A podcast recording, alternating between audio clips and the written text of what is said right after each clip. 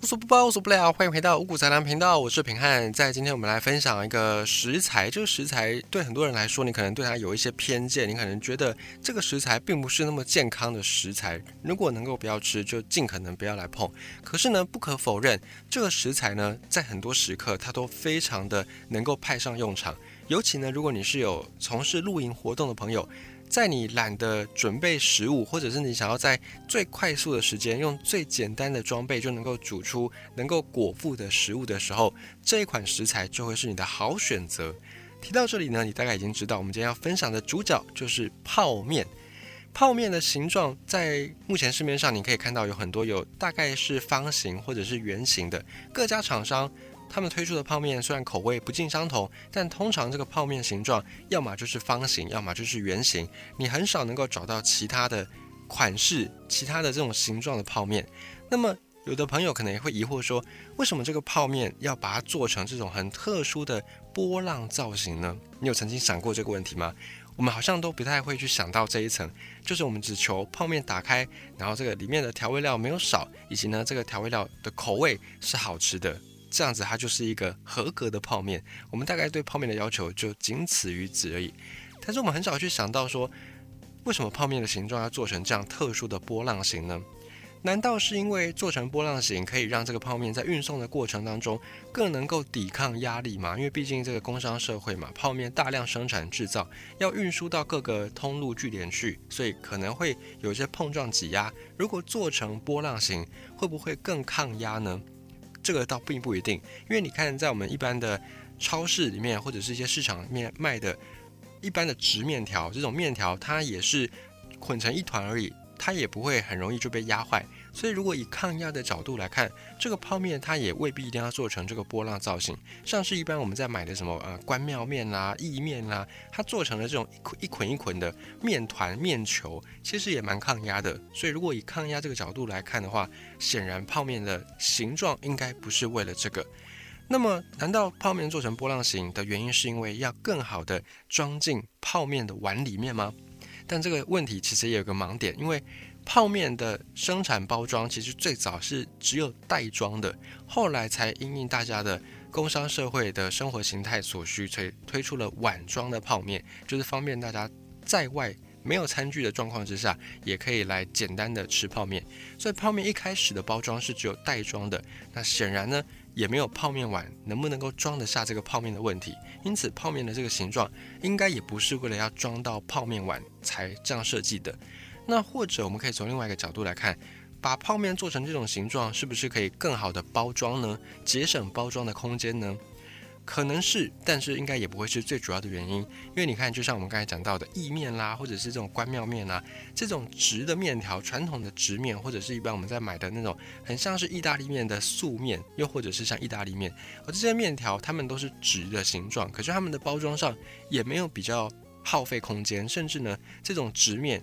它在抵抗压力的那个过程，还可以再顺便的缩小它所需要占据的体积。如果从包装角度来看，那为什么不做成直的面条就好呢？为什么要把泡面做成这种波浪状呢？做成波浪的造型呢？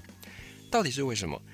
其实很简单，就是为了要同时煮这个面，而且同时能够熟。什么叫做同时煮这个面能够同时熟呢？我们可以稍微来简单对比一下。应该大家都有煮面的经验吧？你应该在家里面都有那种煮过面条的经验。那煮这个面条，它跟煮泡面不太一样。通常煮泡面的时间不用很久，或者你干脆你用热水泡，泡个两三分钟也能够泡开。可是呢，一样的条件，你拿这个热水去泡你家的这个素面，拿那个面条来去泡泡看，可能泡一天它都不会熟，它最多就是泡烂而已。这就是因为这个挂面，我们在讲的这种直面条跟泡面。形状上完全不同，导致他们在加热的时候所需要的时间就变成天差地别。这些白面条、这些素面在做的过程当中呢，程序是这样子的：先和面嘛，就是先打造一个面团，然后你再去做对这个面团做处理，然后再把这个面团给切分，切成我们要的形状，然后切完之后干燥，干燥完再把它切断，切断之后再包装，这是一般。我们看到的白面条、关庙面啦，或者是一些意面啦，所做的一个处理。那么在泡面这里呢，处理的方式一样是先和面，先做面团，然后再去压制这个面条。最后切出我们要的形状，然后再多一个动作是煮面，煮完面切断，然后一样干燥再包装，多了一个程序就是煮面。所以我们吃的泡面其实它都已经先预煮过了，它都已经是先初步的处理过、加热过。以至于呢，我们在后端，我们身为消费者，我们从零售通路买到这些泡面的时候，通常你只要再煮一下下，或者你用热水稍微把它烫开就好了，就可以来吃了。这就是因为厂商已经先帮我们做了预热的动作。那至于预热的过程是怎么样呢？如果你没有预热的话，就像我们在家里面煮面条，这个面条煮下去之后，很容易就会粘在一起。这个面因为它都是没有做成波浪造型的，面跟面之间彼此是相连的。这种面条，只要你没有把它搅散，它你就要煮非常的久，而且煮一煮，可能这个面互相的粘黏，还会导致粘黏的地方没有煮熟。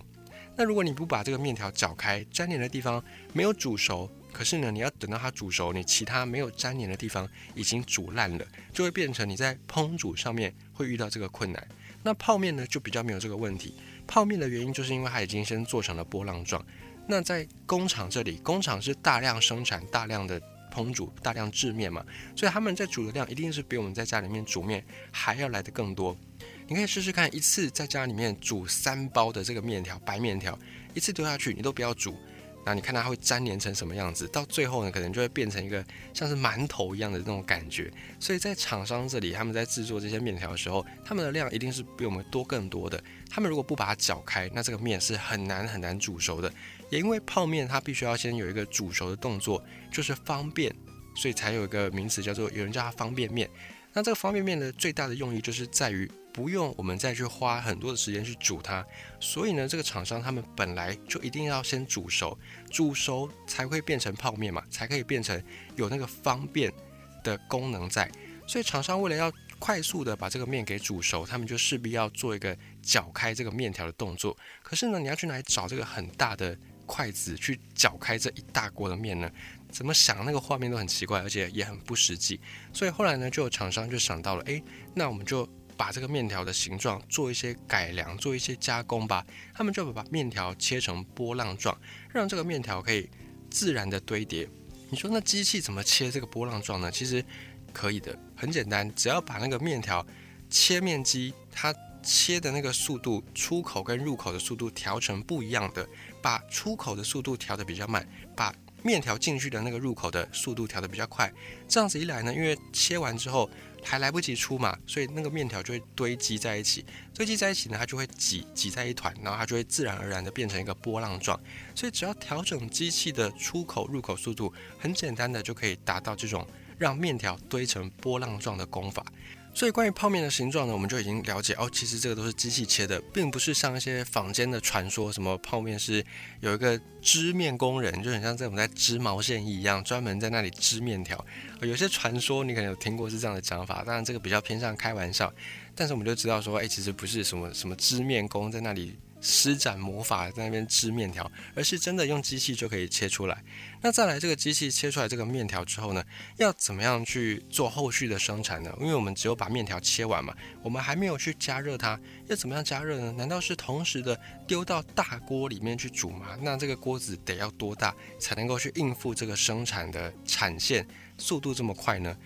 当然不可能用一个大锅子。首先你要准备一个大锅子就很困难，再来你要有个很大的。地方能够去放这个锅子，你还要倒入这么多的水，而且倒入这么多的水之后呢，你还要先把这个水给加热。煮一锅泡面要用的水，其实已经有点花时间了。那煮这一大锅的水要花多少的时间？我们还没有算上你煮这一大锅的水要花多少的瓦斯，这个都算成本。而且呢，在我们家里面煮面，通常煮过一次之后，这个汤就会变得很浑浊。那照理来说，你就不太可能会再继续煮下一球面。可是如果像工厂这样，他们一次要煮这么多面，如果每煮一次，我就要把这个锅子的水给填满、加热，等到它滚，再丢下去煮。煮完之后呢，这个水又不能用了，我要再把水倒掉，再重新的做这一次流程。那我工厂还要不要开呢？我可能亏钱，我就已经亏死了。所以在工厂，他们的面条加热当然不像是我们在家里面用锅子煮开水，把面丢进去煮这样，而是呢会用所谓的。机器什么机器呢？用蒸汽的方式，就是让这个机器去产生蒸汽。那蒸汽的温度其实是比水滚的温度还要高的。水滚水的沸点就是一百度，所以水滚大概就是一百度。那蒸汽呢，就是水的气化，所以它的温度呢是会高于一百度的。用这个蒸汽的方法，蒸汽的原理，就可以把这个面给蒸熟。那你会说蒸熟的面不是烂烂的吗？怎么样从这个有点湿润烂烂的面变成我们所看到的干干脆脆的这个脆面呢？其实这个过程还要再经过一个步骤，就是油炸。油炸的这个步骤呢，并不是为了要把面给炸熟，不是要去炸面，而是呢要快速的用油的这个高温，因为油的温度又比水更高嘛，所以油温高温的油温可以把面条里面的水分。快速的挥发掉，其实所有的炸物的原理都是这样子，就是利用这个油温很高的特性，把食材的水分给逼出来。所以呢，炸过的东西吃起来的口感是干干脆脆的，原理就在这里。那把面条里面的水分快速的挥发掉之后，原本是湿润的面条，它就会变成干的。我们现在看到的这个脆面面饼的方式，那油炸去把这个水分快速的蒸掉，快速的让它变干的好处就是。水分快速挥发之后，面条的表面会有很多的小洞、小缝隙。那你在泡面的时候呢？你在煮面的时候，这些小缝隙就加大了泡面的受热面积，所以它就更容易煮熟，更短的时间就可以把泡面给煮上桌。这个是其中的一个泡面之所以比一般的白面条加热更快的原理。但是呢，当然油炸的泡面也会有个问题，就是你会有过多的热量，会有额外的油。那怎么样在不用油炸的方法之下呢，把这个泡面也从湿润的状态变成干干硬硬脆脆的呢？答案就是用热风干燥。就是在用这个很强的热风，就像是吹风机一样，很大型的巨型的吹风机，然后把这个面条给干燥。原理也是一样，用快速干燥的过程，让这个水分快速的挥发掉，然后让面条之间就会出现一些孔隙、孔洞。这个孔隙、孔洞呢，就可以加速你之后拿到这个面拿去泡、拿去加热的时间就会缩短。原理就在这里。所以现在很多非油炸的面泡面，它的面体呢，就是经过先蒸。蒸熟了，初步蒸熟了，蒸个三五分钟之后，再用这种快速的热风干燥，达到一样的类似于油炸完的效果。那么呢，这个泡面做成波浪形，也就是为了我们一开始所讲的，让你同煮同热，避免像白面条一样放下去煮，你还要在那边搅，还要在那边等等它热的时间。这样子一来，就可以大幅的让泡面的方便性给提升上来。那你说，我如果不要把泡面做成像？波浪的形状做成像一般的这种挂面啦，或者是像我们一般买到的可能关庙面啊、意面的形状，可不可以呢？也可以。可是呢，这个过程就会让你加热的成本变得很高。你有没有发现，一般我们都很少看到加热的关庙面，就是这关庙面它都是生的面，你必须要在家里面额外再花时间去煮。很少看到关庙面是做成泡面的形式，就是因为这个关庙面。像泡面啦、关庙面这种面条，它如果是做成直的，那我们就说泡面是要经过蒸熟的嘛。做成直的面条，就像我们一开始讲的，你在煮面的时候，你不把这个面分开，它很难熟，要花很久的时间，而且彼此还会粘黏。所以你做成直的形状，就会大幅的增加面条在烤箱的时间。烤得不够久，面条不会熟；烤太久，面可能又会焦。这样子一来呢，就不符合我们现在工业生产的那个成本以及速度跟效率。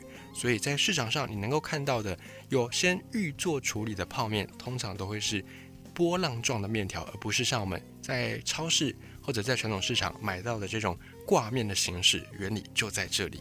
另外，我们之前有提过，说泡面其实也是一个还被大家污名化很深的食材食物。因为我们都是说泡面是油炸的不健康，但经过今天的这个分享，我们就知道说哦，泡面现在大部分都已经没有油炸了，都是用热风干燥，所以它跟油一点关系都没有。而泡面比较为人诟病的，其实就是在它的调味料包，在它的酱包，因为调味料包跟酱包这两个东西都是钠含量很高的东西。钠含量是什么呢？就是你翻开食品的标示，通常是在倒数第一或倒数第二项有一个钠。这个钠含量一天哦，成年人的建议是摄取两千四百毫克。那这个泡面一份呢，可能就一千多毫克，等于你今天吃了这一包泡面之后，你的钠含量只剩下一半的摄取量。那你其他餐你就要吃的很清淡，要不然钠含量就会超标。钠含量超标就代表说你的肾脏负担可能就会变很大，甚至你可能会有水肿等等的问题，以及在体内的钠钾不平衡，钠离子钾离子不平衡也会造成你身体机能的一些损伤。所以我们才会说泡面不是很健康的食物。但是如果你不要加这些酱包、油包，你把这个泡面面体单煮来吃，加一些蛋啦，加一些肉啦，加一些菜啦，用一些原形食物来去炖煮，其实它还是蛮健康的，至少不是对健康那么样的有害的。可是呢，如果你要这样子煮泡面，那你也不用煮泡面了，因为泡面就是在吃它的那个各式各样的味道嘛，就是在吃那个重口味。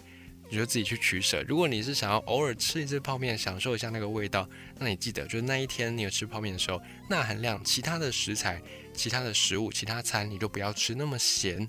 虽然这个咸跟钠含量并不是绝对相关，就是有可能有些食物它没有很明显的咸味，可是它的钠含量也很高。就是因为这个盐它本身是一种钠的组成，可是并不全然钠都是盐。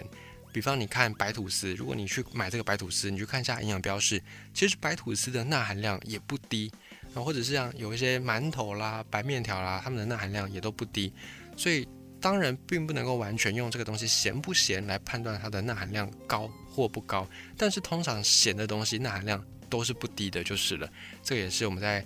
吃泡面的时候要额外的关注一下，或者你现在在吃任何的外食，或者你去买各式各样的食品的时候，也要再留意一下钠含量的多寡，避免我们的长期摄取过多的量，造成体内的各项营养失调，或者造成体内各项的生理机能运作失灵。